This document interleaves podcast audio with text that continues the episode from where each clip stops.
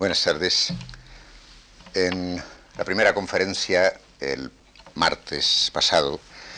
eh, había dedicado la introducción de la conferencia a introducir al ciclo eh, unos pocos principios de interpretación mm, que iba a aplicar a los tres textos que voy a considerar en estas cuatro conferencias. Y en la segunda parte me había centrado en eh, el análisis del principio de dualidad que eh, seguía a lo largo de todo el burlador de Sevilla como el eje de construcción en varios niveles del burlador de Sevilla, de acción, de estructura de acción, de personajes, de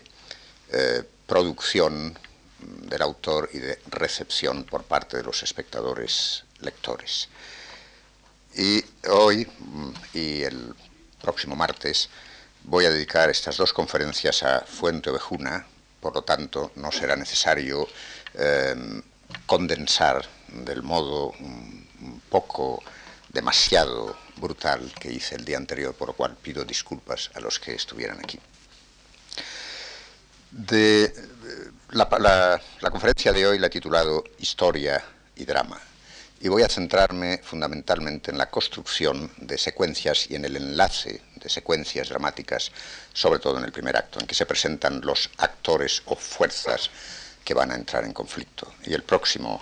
eh, martes voy a centrarme sobre todo en el tercer acto, en eh, la acción fundamental de la venganza y el tormento, ambos eh, relacionados con la fiesta. De 1476, fecha del suceso de Fuente Ovejuna, a 1612-14, fecha probable de la composición del drama, transcurren más de 135 años, periodo durante el cual España ha llegado a ser la primera potencia mundial, siendo el punto de partida de ese proceso histórico el reinado de los reyes católicos. Durante unas pocas décadas fabulosas, escribe el historiador inglés Eliot, España llegaría a ser el mayor poder sobre la Tierra. Durante estas décadas sería nada menos que la dueña de Europa, colonizaría enormes territorios ultramarinos, idearía un sistema de gobierno para administrar el mayor y más disperso imperio conocido hasta entonces en el mundo y produciría un nuevo tipo de civilización que habría de constituir una aportación única a la tradición cultural europea, dice eh, Eliot. Al mismo tiempo que tenemos en cuenta esto, no debemos olvidar, como nos recuerda otro gran historiador, esta vez francés, eh, Joseph Pérez, que, cito, hay un mito de los reyes católicos y no es reciente la idealización de los reyes católicos fue muy temprana. De los dos soberanos convertidos en héroes míticos, el importante era sobre todo Fernando, no tanto Isabel. Terminada cita. Desde el horizonte del presente de Lope y su público, con su aguda conciencia histórica de un pasado glorioso, la visión idealizada de los reyes católicos no difería mucho de la expresada por otros muchos españoles durante los siglos XVI y XVII. Las citas podrían ser interminables, pero sirvan de marco de referencia a esa mentalidad mitificadora de Isabel y Fernando, sobre todo de Fernando, en la que el autor y su público seguramente coincidían unas palabras del almirante de Castilla, en 1522 y otras, para cerrar, en 1640, fechas extremas por relación a Fuente Ovejuna del largo proceso mitificador. Dice el almirante, ellos, reyes católicos, eran sólo reyes de estos reinos, de nuestra lengua, nacidos y criados entre nosotros, conocían a todos, criaban los hijos e hijas en su corte, arraigábase el amor, los que morían en ese servicio pensaban que en ellos, en los reyes, dejaban padres a sus hijos. Sabían a quién hacían las mercedes y siempre las hacían a los que más las merecían, jamás se veían sin rey. Andaban por sus reinos, eran conocidos de grandes y pequeños, comunicables con todos, oían sin aspereza y respondían con amor, que en verdad tanto contenta una buena respuesta como una merced. En su mesa y cámara andaban todos. Ellos tenían confianza de ellos y ellos de ellos. No veían, dice, la extrañeza de Agora, 1522, ni la gente de armas comer los pueblos que la gente menuda tanto siente. Y en el otro extremo, 1640, un texto entre los muchos que podrían citarse de Baltasar Gracián. Dice, fundó Fernando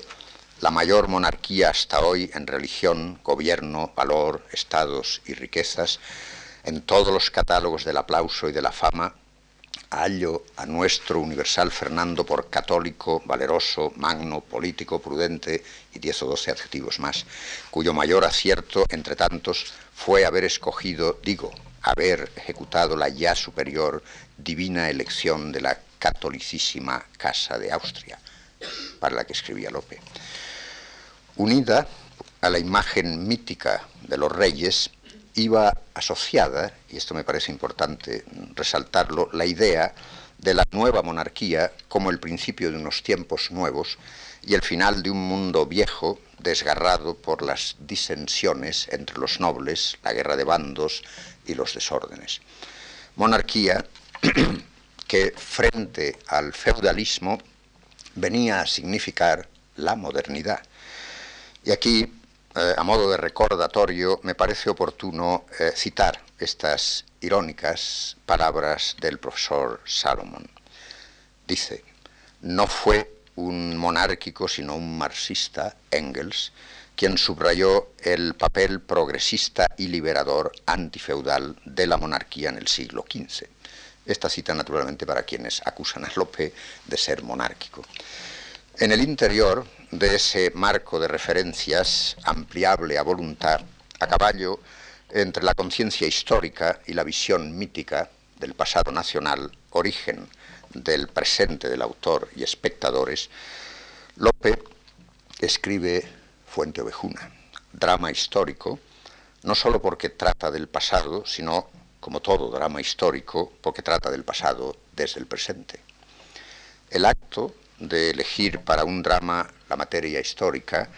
no es ni en los tiempos de Lope, ni en los nuestros, los de Buero Vallejo, por ejemplo, ni gratuito ni inocente, pues de modo total o parcial es siempre un acto de complicidad con el presente, no importa si en clave mítica o en clave histórica o entreverada de ambas. El llamado tiempo histórico tiende a funcionar en el drama, según ya propuse en otro lugar, estudiando precisamente el drama histórico de Buero, como un tiempo de la mediación entre el tiempo pasado del suceso dramatizado y el tiempo presente de su puesta en drama y en escena. Desde el punto de vista de la hermenéutica de la historia, habría que entender el drama histórico como el espacio ideal de la fusión de los dos horizontes, el del presente del autor espectador y el del pasado, para ellos, del hecho histórico. Ahora bien, cuando el presente del autor, Lope, y el del espectador lector, nosotros, están separados por cuatro siglos de historia, y de historia del teatro, el problema de la comprensión hermenéutica del drama histórico, como tal drama histórico, se multiplica varias veces por sí mismo, haciendo prácticamente imposible y teóricamente indeseable, en mi opinión, detectar en Fuente Ovejuna, como todavía podemos hacerlo para el sueño de la, razón o la detonación de Buero, la densa y compleja red de relaciones analógicas entre el pasado, sustancia del drama, y el presente, forma de su plasmación y recepción que captaban los espectadores del corral.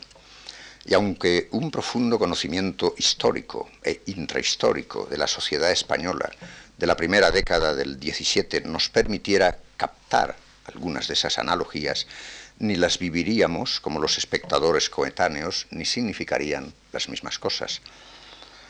Ni, claro está, obrarían del mismo modo en nosotros que en ellos, no en la sala solo, sino una vez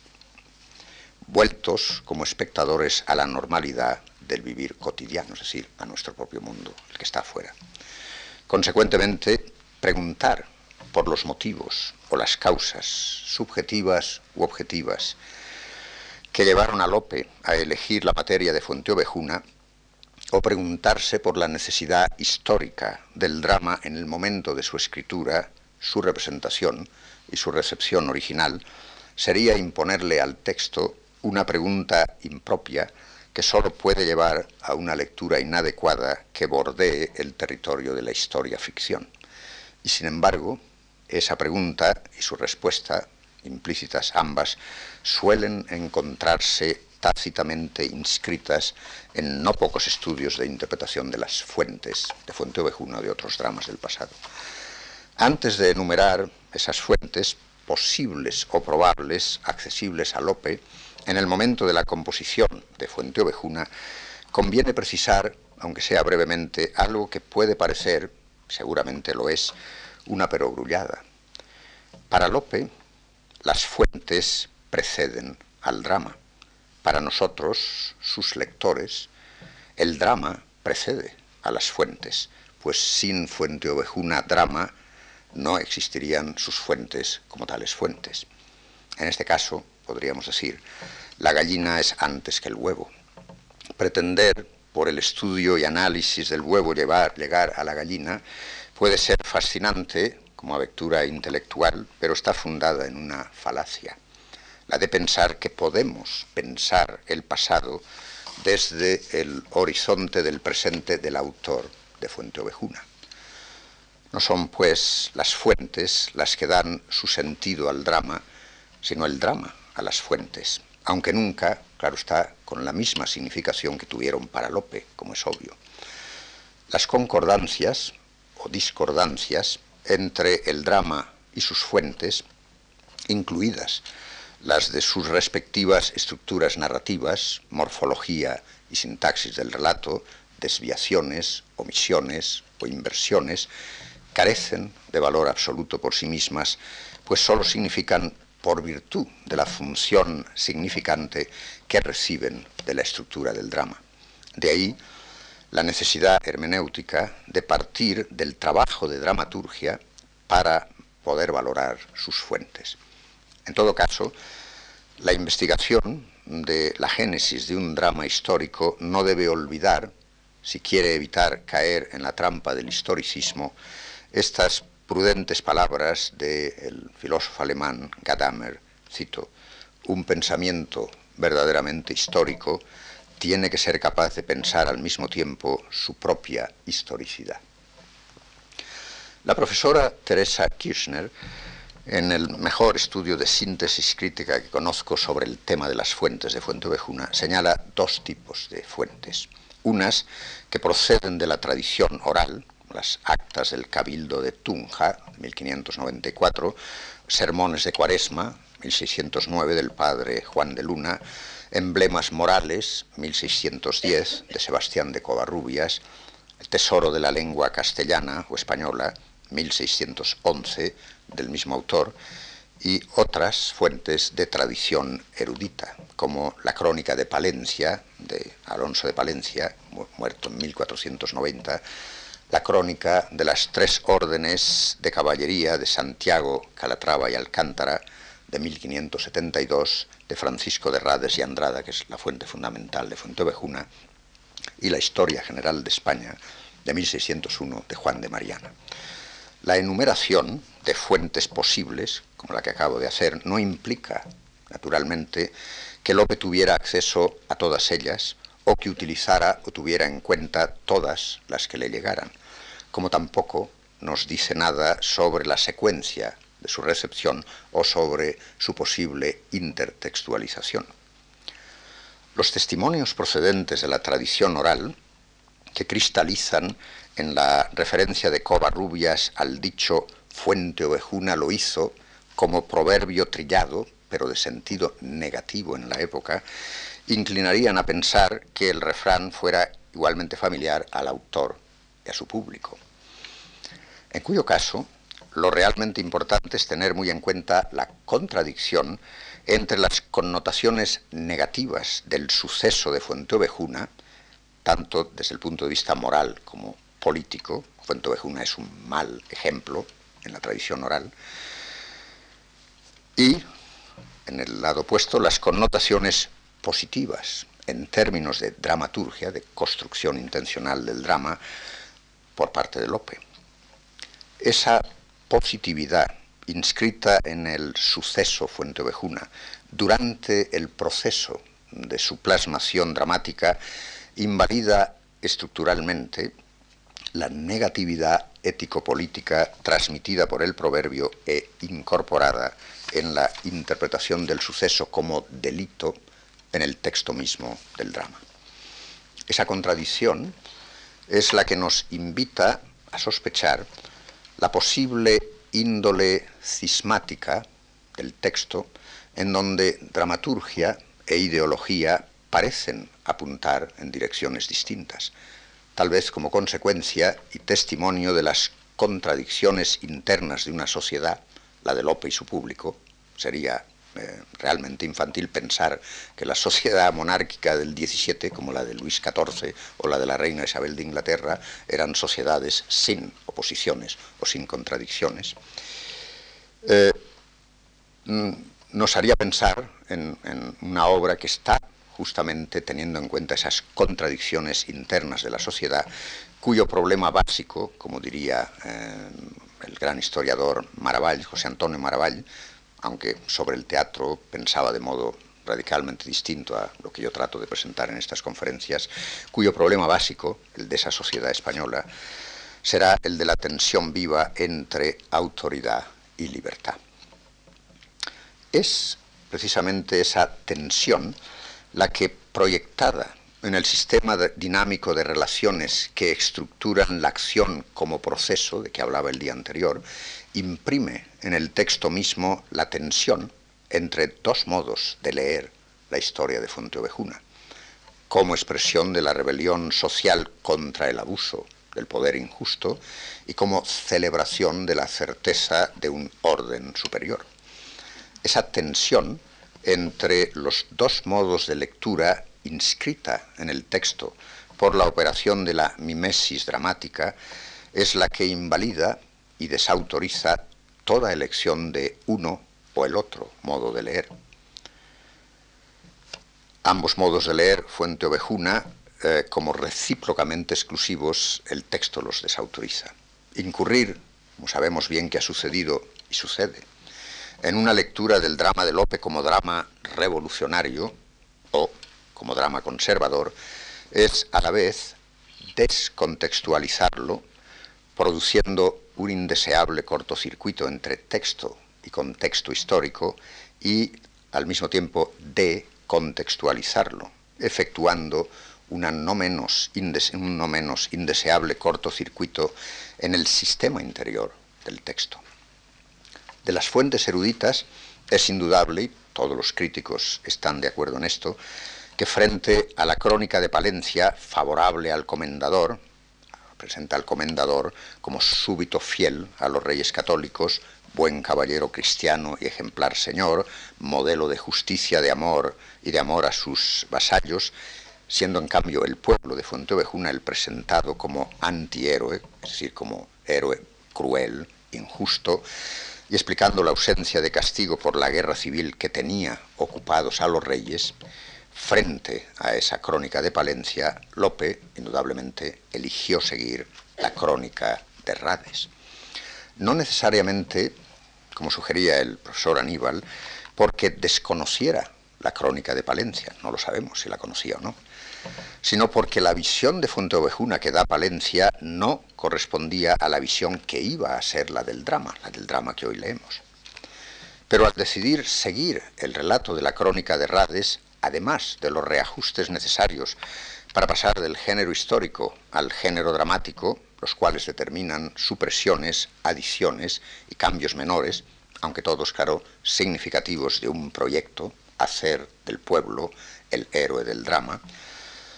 Lope decide también introducir dos desviaciones mayores entre el texto del drama y el de la crónica de Rades. Una que tiene que ver con el nuevo papel que asigna al comendador, y la otra con la escena final, que veremos el próximo día. Lope, separándose radicalmente de Rades,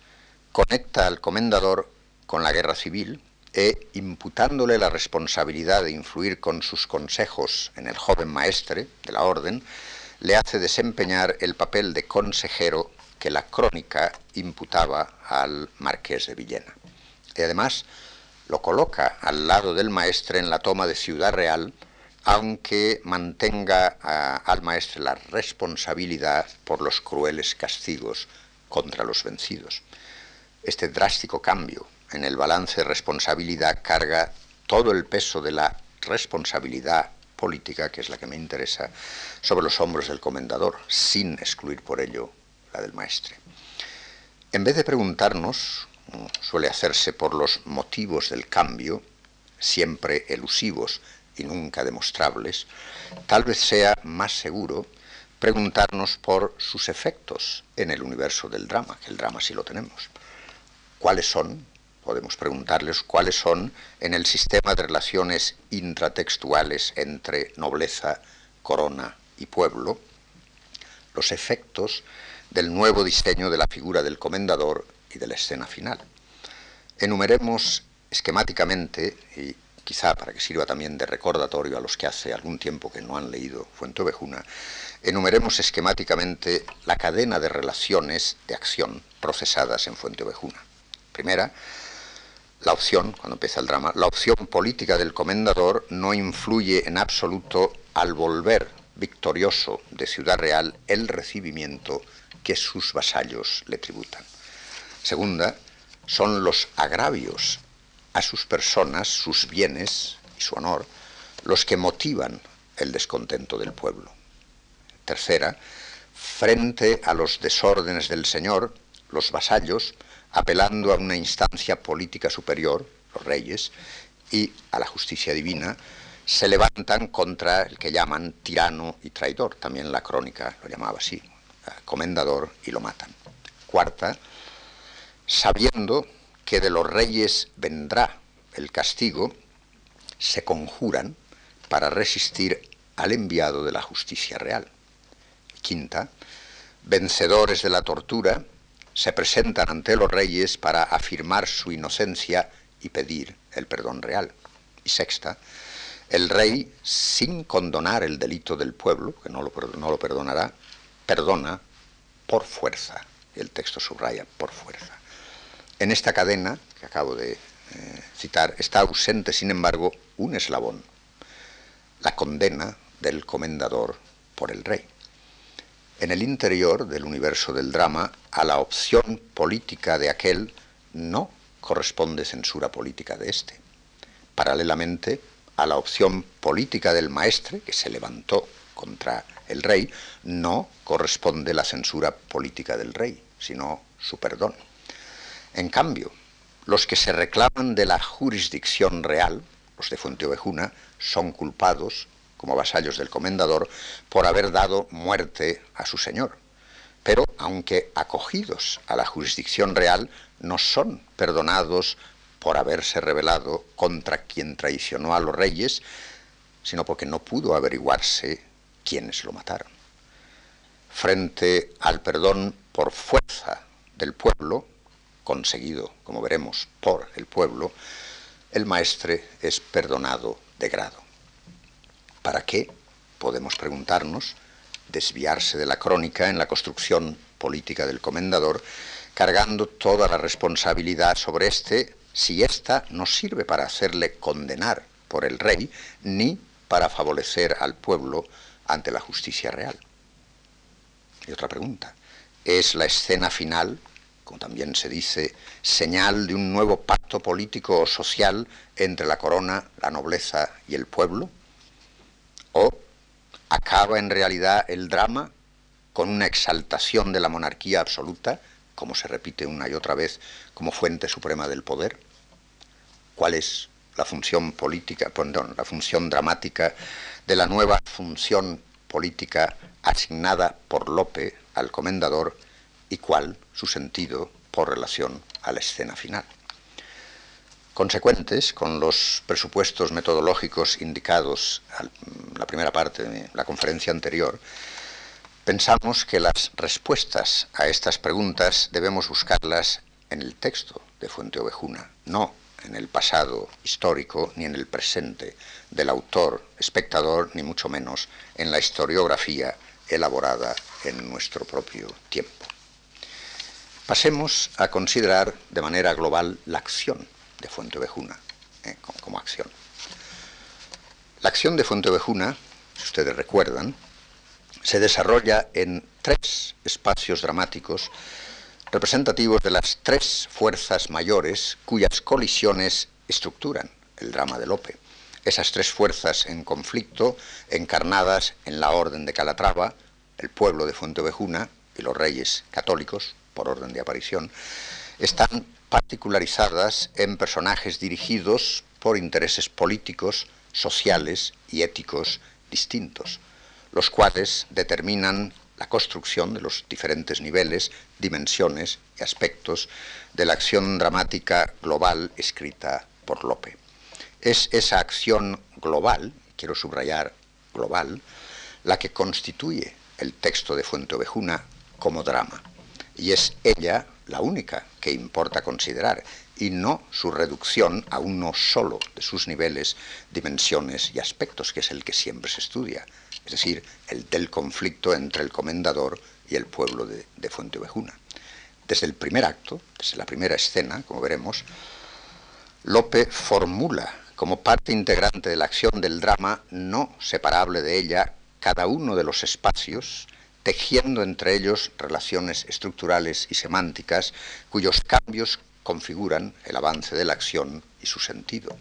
La reducción del sistema de relaciones entre los tres espacios, orden, eh, orden de Calatrava, pueblo, reyes,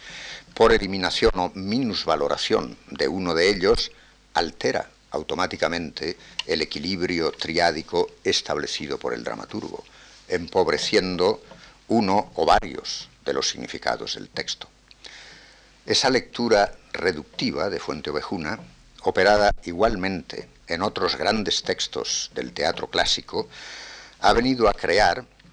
el falso problema crítico de la doble intriga o de las dos acciones, una principal y otra secundaria. Falso problema originado en la aplicación de una dramaturgia, la neoclásica y o realista naturalista, a otra, la clásica, de la comedia del siglo de oro, en absoluto superponibles. Superposición de dos poéticas del drama no conciliables ni en términos de estética ni en términos de ideología,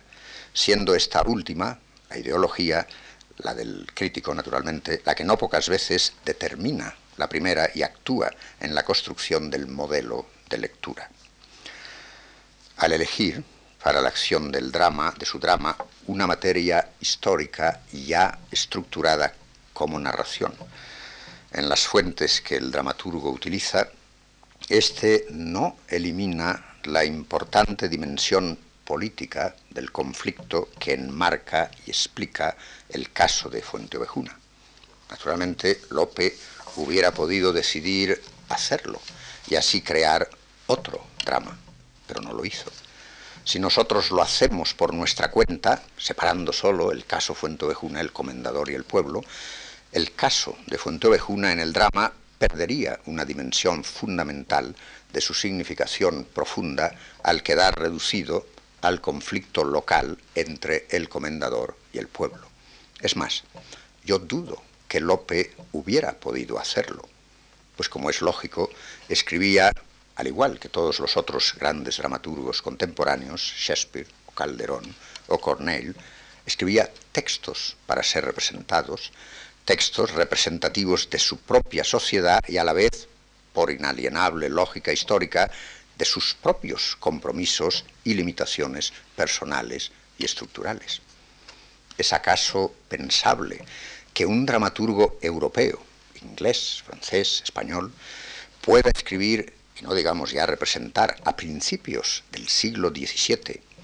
el caso de un grupo de labradores que asesina al noble señor del lugar, sin ser a su vez castigado por la justicia del rey.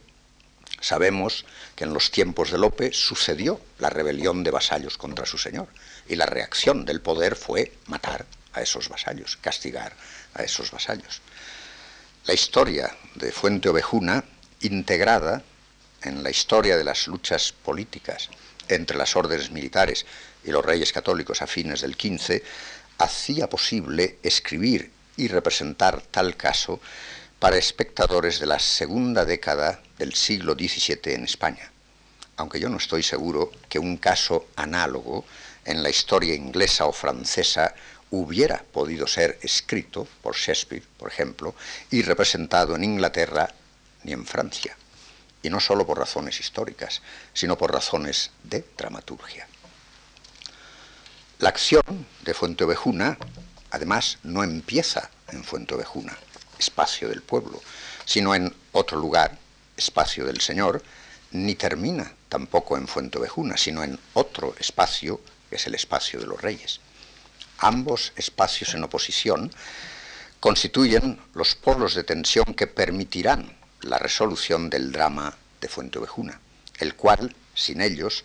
hubiera quedado en un drama rural imposible históricamente de ser no ya escrito, sino concebido en la España de principios del siglo XVII. La relación triangular de los espacios y sus referentes determina pues la estructura de la acción de donde dimanará su sentido, según veremos. Aunque la acción se concentre cuantitativamente en el espacio del pueblo, de ahí el título del drama, no puede, sin embargo, existir cualitativamente como tal acción sin el sistema de relaciones que la religan con la tensión polarizada en la oposición conflictiva de los otros dos espacios. Sin esta religación a los reyes y a la orden, la acción de Fuenteovejuna no existiría, ni encontraríamos en ella ese equilibrio esencial entre lo privado y lo público. A diferencia, por ejemplo, de otro de sus grandes dramas de comendadores, Peribáñez y el comendador de Ocaña, escrito por los mismos años, entre 1610 y 1614, en los que Lope enfrenta al pueblo con el señor que encarna el poder injusto, la acción de Fuenteovejuna no empezará, como he dicho, en el pueblo, sino en un espacio que lo trasciende y que, consecuentemente, introducirá en el conflicto entre pueblo y señor otras valencias y otra dimensión inexistentes en el drama de Peribáñez y el Comendador, cuyas opciones, aunque aparentemente idénticas, matar al señor que abusa del poder y ofende la honra del vasallo, significan, sin embargo, cosas muy distintas. La conjunción y, Peribáñez y, el comendador de Ocaña, que en el título de la pieza enlaza a los dos antagonistas como sujetos primeros y únicos del drama, establece entre ellos una relación sustancial y exclusiva suficiente para definir y demarcar el campo y las fuerzas en conflicto sin que la tercera fuerza, la representada por los reyes, tenga papel sustancial y si solo episódico en el desarrollo del conflicto. Su intervención final, en Peribáñez, tiene la función dramática del deus ex machina impuesto por necesidad ideológica, necesidad naturalmente histórica, pero no representa para la acción en sí nada esencial y necesario, más allá su función de mero mecanismo retórico de desenlace. Desenlace que en realidad no desenlaza nada en términos puramente dramáticos, aunque sí ponga fin a la representación escénica del drama. Muchas escenas finales eh, no son escenas finales del drama, sino de la, representación escénica del drama. Los reyes, en Peribáñez, forman parte de un final de fiesta imposible sin ellos, pero no determinan en ningún momento el curso de la acción, como en Fuenteovejuna. En esta, en efecto, los reyes constituyen una fuerza dramática cuya participación e intervención durante y para el desarrollo de la acción es absolutamente esencial, nunca episódico. Su presencia, al final del drama, como veremos, viene exigida por la estructura de la acción, y aunque su intervención en el desenlace tenga un obvio sentido ideológico, este, sin embargo, está determinado desde el interior mismo del drama, y no como simple mecanismo retórico de un final de fiesta institucionalizado, tanto dramatúrgica como sociohistóricamente. El principio, estructural de la alternancia de espacios en Fuenteovejuna, responsable del orden de la sucesión de secuencias y fases de la acción, remite, como toda ordenación secuencial, a uno de los principios estructurales básicos de toda dramaturgia, a saber, el orden espacio-temporal de la acción. Dada la intencionalidad de ese orden, nadie obliga al autor a que tenga ese orden, producto de una decisión y una elección del dramaturgo, emite, como ya recordé hace años, precisamente también aquí en la Fundación, un haz de significados de capital importancia para el sentido global de la acción. Pasemos a considerar, desde el punto de vista de sociodramaturgia, según indicaba el día anterior, eh, lo, que lo que constituye la secuencia inicial de Fuente Ovejuna, donde aparece la figura del comendador, cuando al arranque del drama. Eh, la ausencia de programas de mano donde los espectadores pudieran leer un breve resumen de la acción y la desaparición en la comedia de los prólogos, introitos y argumentos, donde hasta fines del siglo XVI el autor introducía al espectador el, tema o argumento de la obra, los cuales en cierto modo venían a cumplir algunas, no todas, algunas de las funciones del actual programa de mano, puede explicar en parte, para todo el teatro del siglo de oro, la necesidad de títulos donde avanzar un concentrado de información temática, así como la conveniencia táctica de los comienzos abruptos y medias res típicos de nuestro teatro clásico y las técnicas de concentración de la información propias de la representación de la materia dramática. ¿Qué información temática podía avanzar el título Fuente Ovejuna a sus espectadores del 17? Si no todos ellos conocían el relato de las crónicas, muy especialmente el de Rades, quizá, quizá a la mayoría le era familiar el refrán citado por Covarrubias, Fuente Ovejuna lo hizo, al que califica, según ya recordamos, de proverbio tillado y que tiene un sentido negativo. Lo escueto del título mismo, formado de un toponímico, como la Numancia de Cervantes, cuyo referente no era sólo un lugar geográfico, sino histórico legendario, y en alguna medida simbólico, emblemático de la colectividad, inclina a pensar que la representación no comenzaba en un vacío de información y que su recepción estaba ya marcada desde el inicio por las connotaciones asociadas al título del drama, las cuales, repito, más bien tendían a ser negativas. Ahora bien, como la acción global de la fuente ovejuna de Lope, no la de las crónicas, la de Lope, tiende a provocar una recepción positiva, de admiración, que presupone por parte de su autor una interpretación afirmativa frente a la negativa de la tradición oral, es lógico pensar que esta posición afirmativa del autor determina el orden de la acción, en sí ya significativo, porque marcado, y la decisión de comenzar por la secuencia del comendador y sus planes de guerra contra los reyes católicos. Nadie le obligaba a comenzar así. Tal comienzo establece las coordenadas políticas del conflicto, dentro de las cuales se situará la colisión entre el Señor y su pueblo, cuyo desarrollo, dirección y resolución mostrará estrechas conexiones estructurales con el conflicto político. Lo particular y lo público no podrán ya deslindarse en las acciones, rebelión, venganza, tortura, triunfo del pueblo de Fuente Ovejuna, pues ambas dimensiones, particular, pública, privada, pública, se refuerzan y se sirven mutuamente en la crisis padecida por la colectividad en el drama de Lope. La secuencia inicial, eh,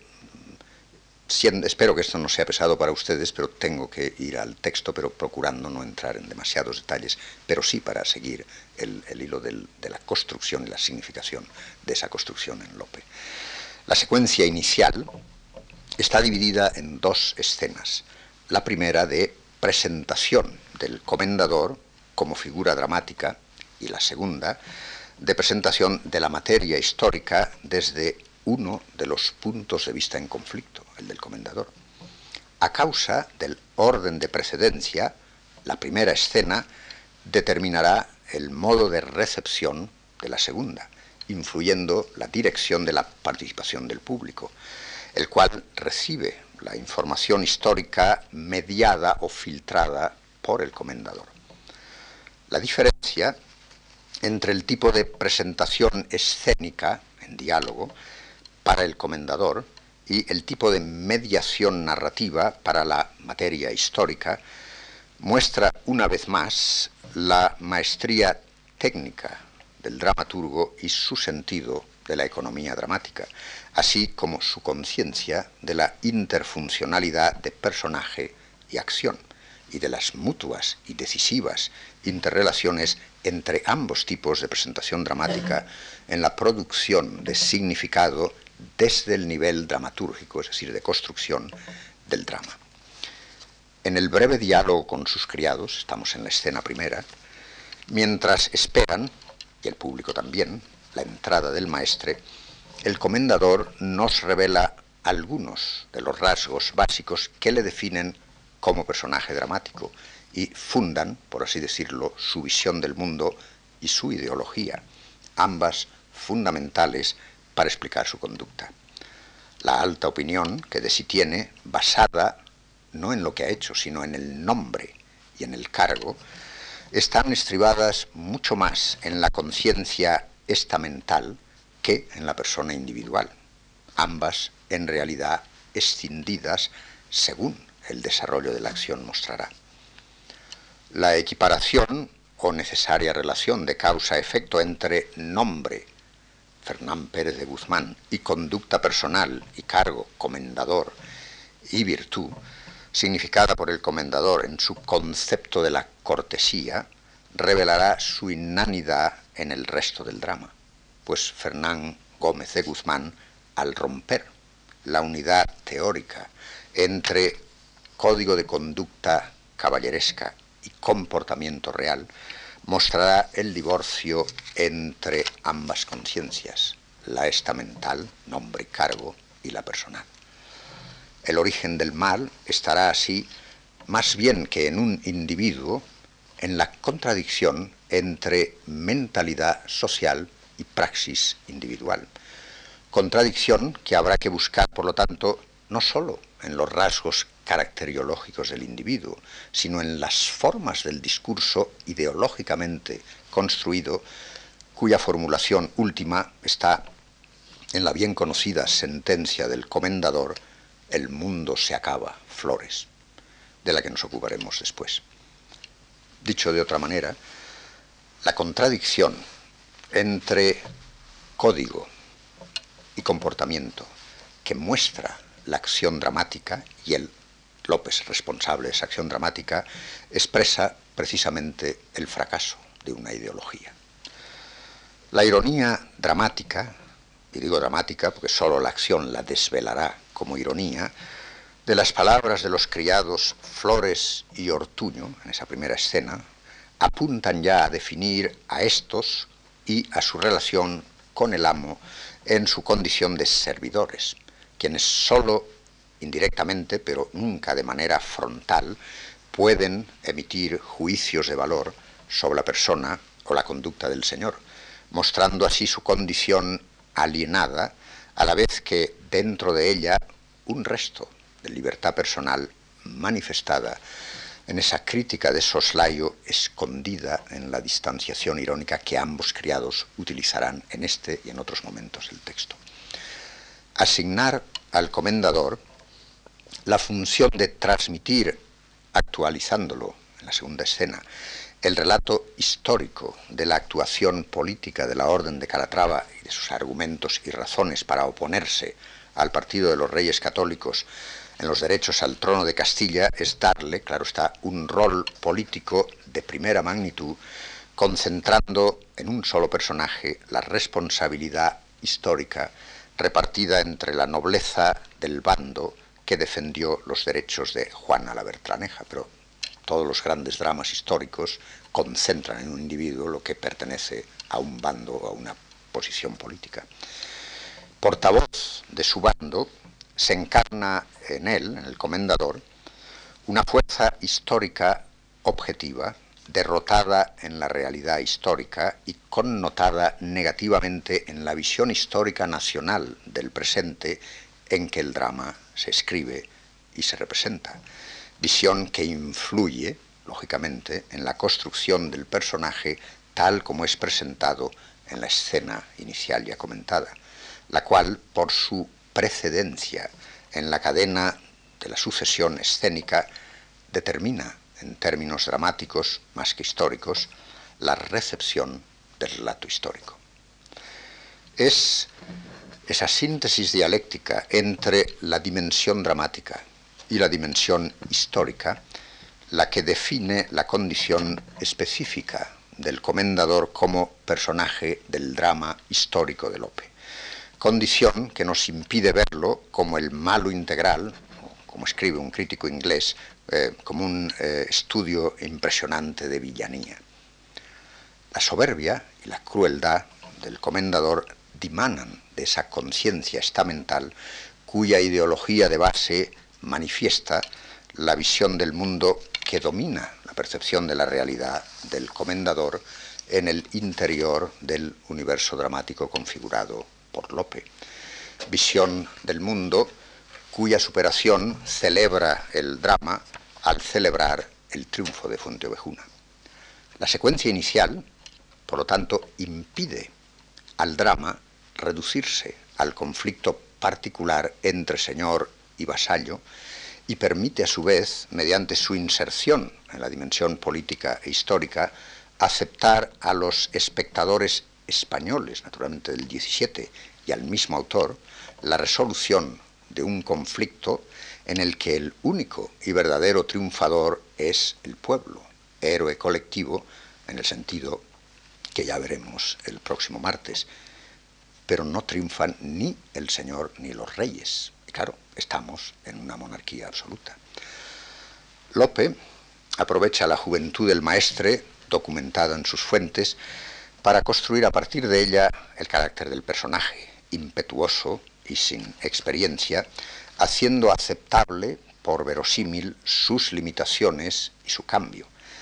pero igualmente la aprovecha para supeditar dramáticamente su figura a la del comendador evitando así una reduplicación de funciones que el paradigma de la comedia no admitía y dejando abierta, claro está, una salida necesaria en el presente histórico en que el dramaturgo escribe y un sucesor del maestre, naturalmente, estaba en el teatro, podía estarlo. Esto no elimina la responsabilidad del maestre ni su culpa, vista, claro está, desde la ideología monárquica centralista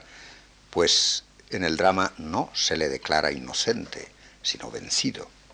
Y es como personaje vencido, definido por su juventud, que aceptará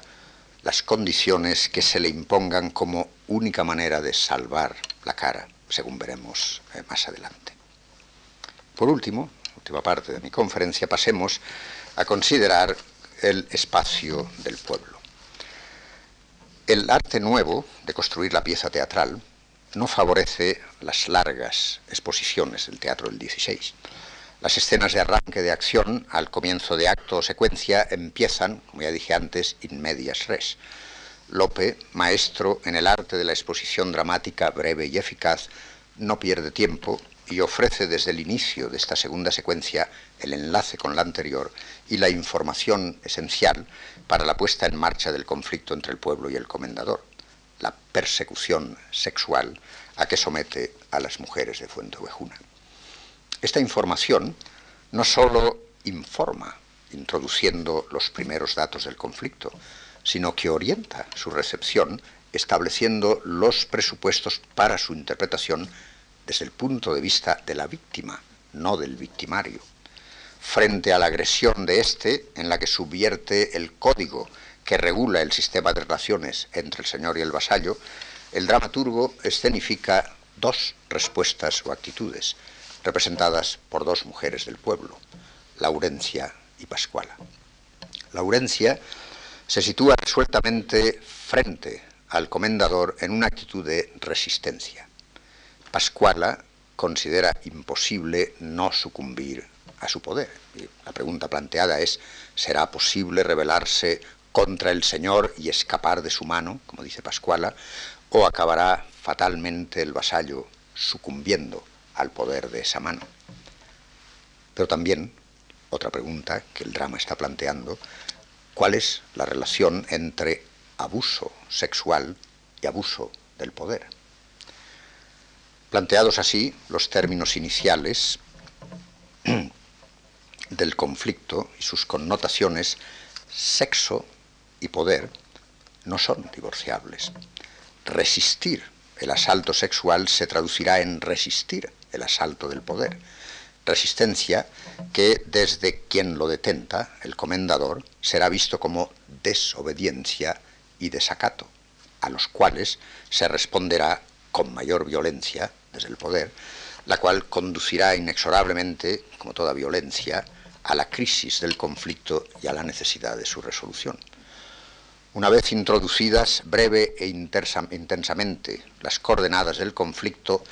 Lope va a concentrar su atención en la presentación del estilo y la calidad de vida de los habitantes de Fuente Ovejuna idealizados mediante algunos topo y literarios procedentes de la literatura pastoril, de la poesía cortesana y de la literatura de debates, topo, como por ejemplo corte, aldea, cortesía, descortesía, cuestión de amor, armonía mundi, estudiados magistralmente a veces por algunos críticos a cuyos trabajos es imprescindible naturalmente remitir. Este ennoblecimiento estético del villano teatral, por transposición a él de algunos de los paradigmas del canon renacentista de la literatura pastoril y cortesana, no bastaría, sin embargo, para configurarlo como personaje dramático, sin la intervención de otro fenómeno ideológico de compleja raíz social, política y económica estudiado, aunque con distintas perspectivas hermenéuticas y metodológicas por Américo Castro y Noel Salomón, los cuales han mostrado las conexiones, don Américo, entre conciencia honrosa y limpieza de sangre, y entre estas y la conciencia de clase y las aspiraciones democráticas por caminos indirectos, como dice Salomón, del villano en el teatro clásico español. Mediante la original simbiosis de una tradición literaria europea y una realidad histórica solo existente en España, los dramaturgos españoles elevan al villano como personaje dramático, estoy hablando en términos de dramaturgia, no de sociología, como personaje dramático a un rango sin par en ninguna de las otras dramaturgias europeas. A este cruce de elementos estéticos y elementos históricos ensamblados dramáticamente, añadirá Lope otros elementos procedentes de la rica tradición de la lírica tradicional, del lenguaje popular estilizado, de las tradiciones folclóricas y de la literatura dramática del siglo XVI, combinando en el producto final, es decir, en ese nuevo personaje nuevo en el, en el, en el teatro europeo, nuevo personaje teatral del villano como una de las figuras clave del nuevo sistema dramatúrgico, el de la comedia, combinando, digo, en el producto final dos tipos de ingredientes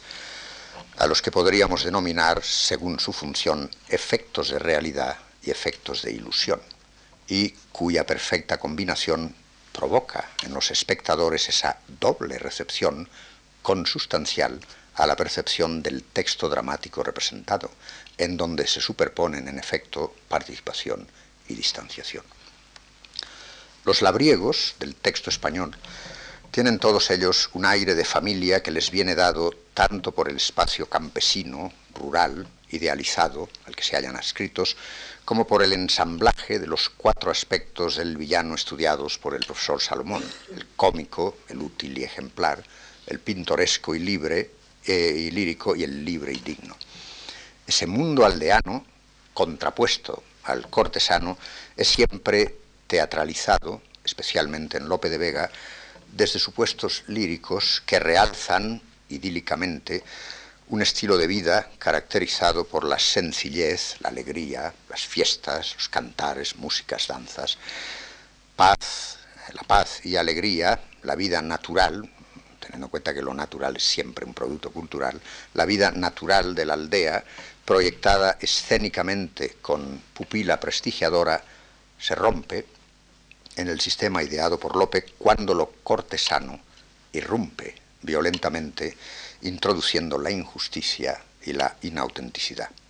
Entonces el labrador, estribado en su conciencia honrosa, alcanza la protagonía dramática y con su oposición a la injusticia y a la soberbia de la vida, encarnada en el noble que actúa dirigido por la pasión, se convierte en símbolo del pueblo que defiende sus derechos y especialmente su dignidad personal. Surgen así en los mejores dramas de este tipo, héroes populares dotados de fuerte personalidad, como el Peribáñez de Lope o el Pedro Crespo de Calderón. Si ambos son como paradigmas del héroe dramático excepcionales en la historia del teatro renacentista europeo, más extraordinario es en su índole puramente dramatúrgica el héroe colectivo creado por Lope en Fuente Ovejuna. Pues, como es bien conocido, la multitud como pueblo o como plebe, casi nunca ah, era tratada con simpatía ni alcanzó papel dramático importante en la escena europea de los siglos XVI y XVII, ni alcanzó muchísimo menos protagonismo dramático. En términos, pues, de dramaturgia, el colectivo Fuente Ovejuna como héroe constituye una formidable revolución del personaje dramático en la historia del teatro occidental. Para enlazar las dos partes de la secuencia del pueblo, la primera parte, eh, representantes particulares, hombres y mujeres, eh, están en escena y hablan, la segunda, el comendador es recibido por el pueblo, por el pueblo como colectividad de vasallos. Para enlazar esas dos partes, de la secuencia, escribe Lope una escena de mediación narrativa encomendada a Flores, que es el criado del comendador. La primera función de esa escena de transición es la de informar, cara a la acción,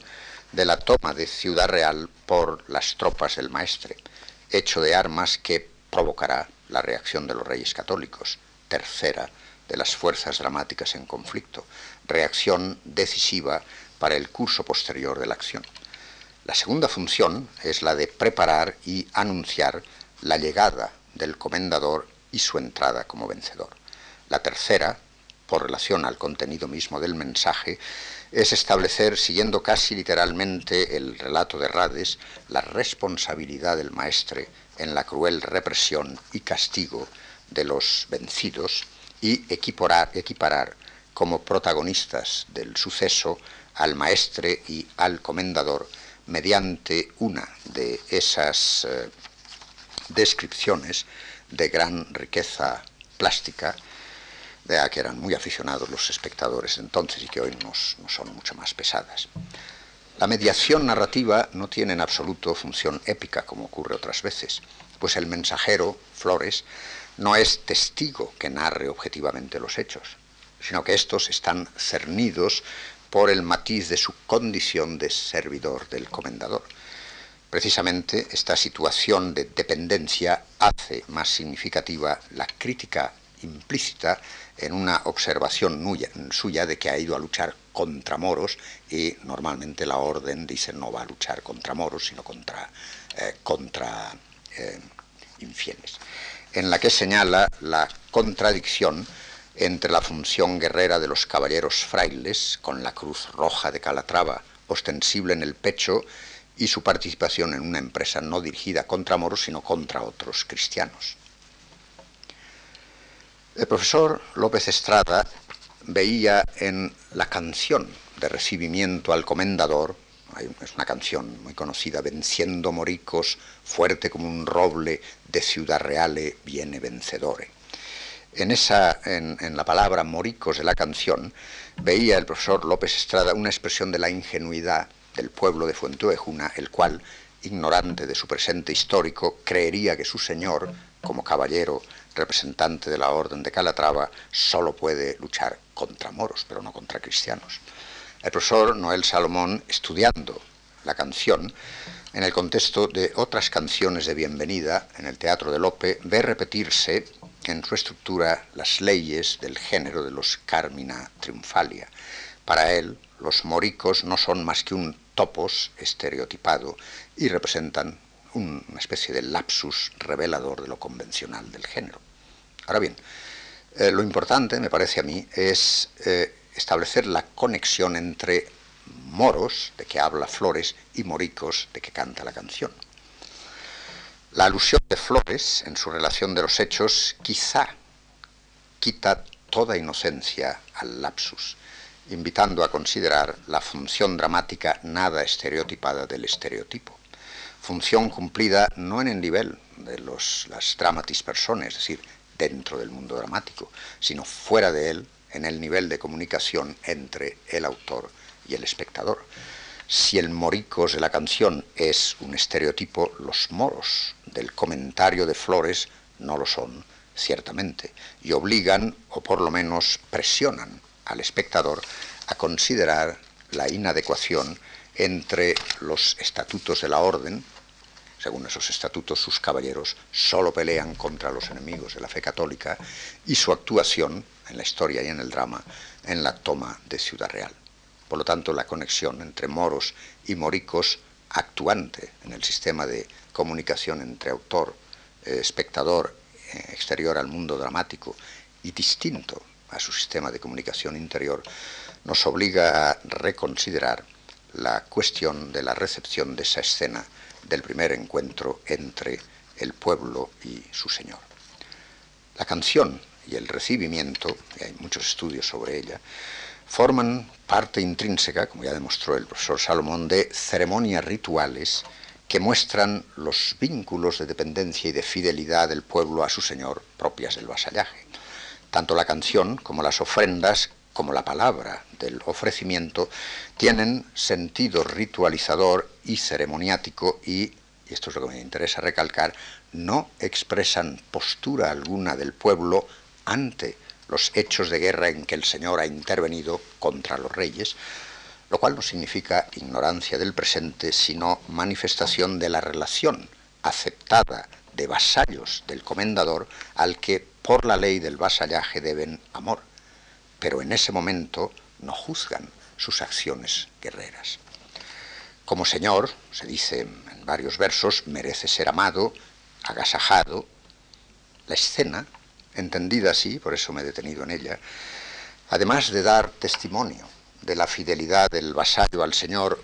como acción ritual, muestra, repito, y lo, lo, quiero subrayar, que en ese preciso momento de la acción dramática el pueblo de Fuentovejuna no piensa en absoluto en los reyes católicos como sus verdaderos señores.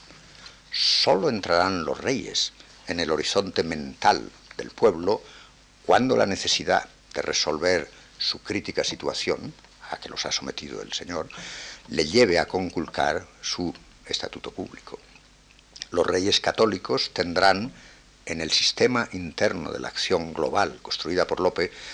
un valor político instrumental, no final. O dicho en términos aristotélicos, los reyes no serán ni causa eficiente ni causa final, sino causa instrumental, como veremos el próximo día.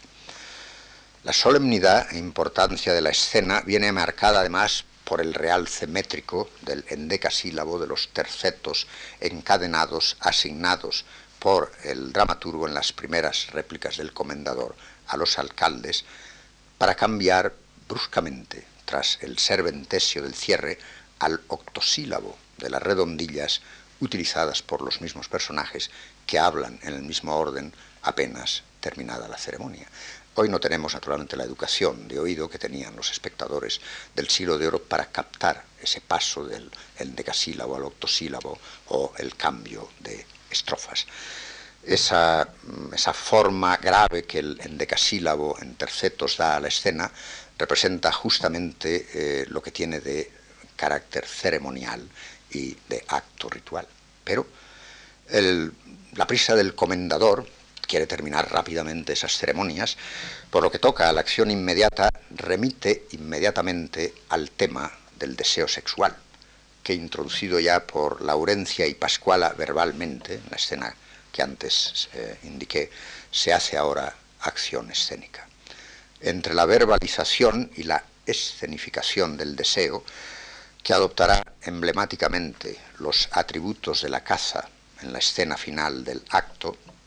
la expresión ceremoniática del amor y la armonía entre el vasallo y el señor quedará como una isla verbal, una especie de puro eh, flatus voci ritualizado en la corriente de una guerra particular entre el comendador y el pueblo dentro de otra guerra pública entre el bando que el comendador representa y el bando representado por los reyes guerras que en el drama, no en la historia, empieza el comendador. El deseo sexual, espacializado ahora escénicamente, se significa ideológicamente al cristalizar en estas palabras que expresan la idea de posesión total de cuerpo y alma pronunciadas por el comendador como reacción a la resistencia de las mujeres. El comendador, si ustedes recuerdan, quiere que los criados entren a las mujeres en casa para y dice, mías no sois. El comendador expresa en estas palabras clave su conciencia ideológica que no hace distinción entre el origen del deseo sexual y el poder político. A partir de estas palabras, la representación escénica del deseo no puede reducir su significación al campo semántico del sexo biológicamente entendido el deseo sexual tiene, metafóricamente hablando, dos sentidos. Uno superficial o manifiesto, el otro latente y profundo. De ambos, me parece que está hablando este texto de Lope cuando el dramaturgo concentra dramáticamente la agresión del comendador al pueblo en la agresión sexual a las mujeres de Fuente Ovejuna. Sexo y deseo sexual no son, según apuntamos ya, solo realidades dramáticas en el universo de ficción del drama, sino signos también de otras realidades políticas, sociales, económicas, que no pueden reducirse solo al sistema de las interrelaciones personales entre los personajes, como a veces se hace. Lope, como mucho más tarde Lorca, posee una excepcional capacidad de concentración dramática y de concretización de complejos procesos sociales singularizados intensamente en el lenguaje material del, eh, en el lenguaje material del deseo sexual. Podríamos decir, pues, y termino, que en ese final mm, del acto primero de Fuentevejuna, donde se concentra en la agresión sexual, pero esa agresión sexual tiene significaciones políticas, naturaleza, que corresponde al sexo en sentido biológico, ética e ideología, son difícilmente separables en esa escena final del acto primero. Eh, lo que los moralistas llamaban el fomes peccati y la libido dominandi están inextricablemente unidas en la configuración del comendador como figura dramática, definida no sólo por sus particularidades éticas como carácter, sino igualmente y de modo inseparable por su función como tipo en la jerarquía sociopolítica de valores estructurada por el dramaturgo en su obra, reflejo de ese antifeudalismo en el seno del feudalismo, según la feliz fórmula del profesor Salomón. Que la bella gama, como la llama el comendador, rechace a su cazador, solo es explicable, es explicable por este como un acto de soberbia, es la palabra que utiliza, quedando así pues transformados mediante su transposición al discurso del poder los valores naturales y éticos en valores ideológicos. Es decir, defender la virginidad es ofender la autoridad. Como remate del proceso dramático de intensificación y particularización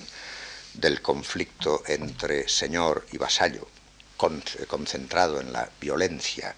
de la agresión sexual, mucho más eficaz teatralmente que los motivos ideológicos de la agresión, un drama político eh, ideológico hubiera puesto de relieve esos otros motivos. Lope, como Lorca haría también, los, y como Van Inclán, lo concentra en el sexo. Con ello, Lope cierra la secuencia y el acto individualizando el conflicto, singularizando en el enfrentamiento entre el comendador y Frondoso, portadores de dos conceptos del amor y de dos visiones del mundo, las cuales tendrán su resolución en el levantamiento del pueblo al final. Muchas gracias.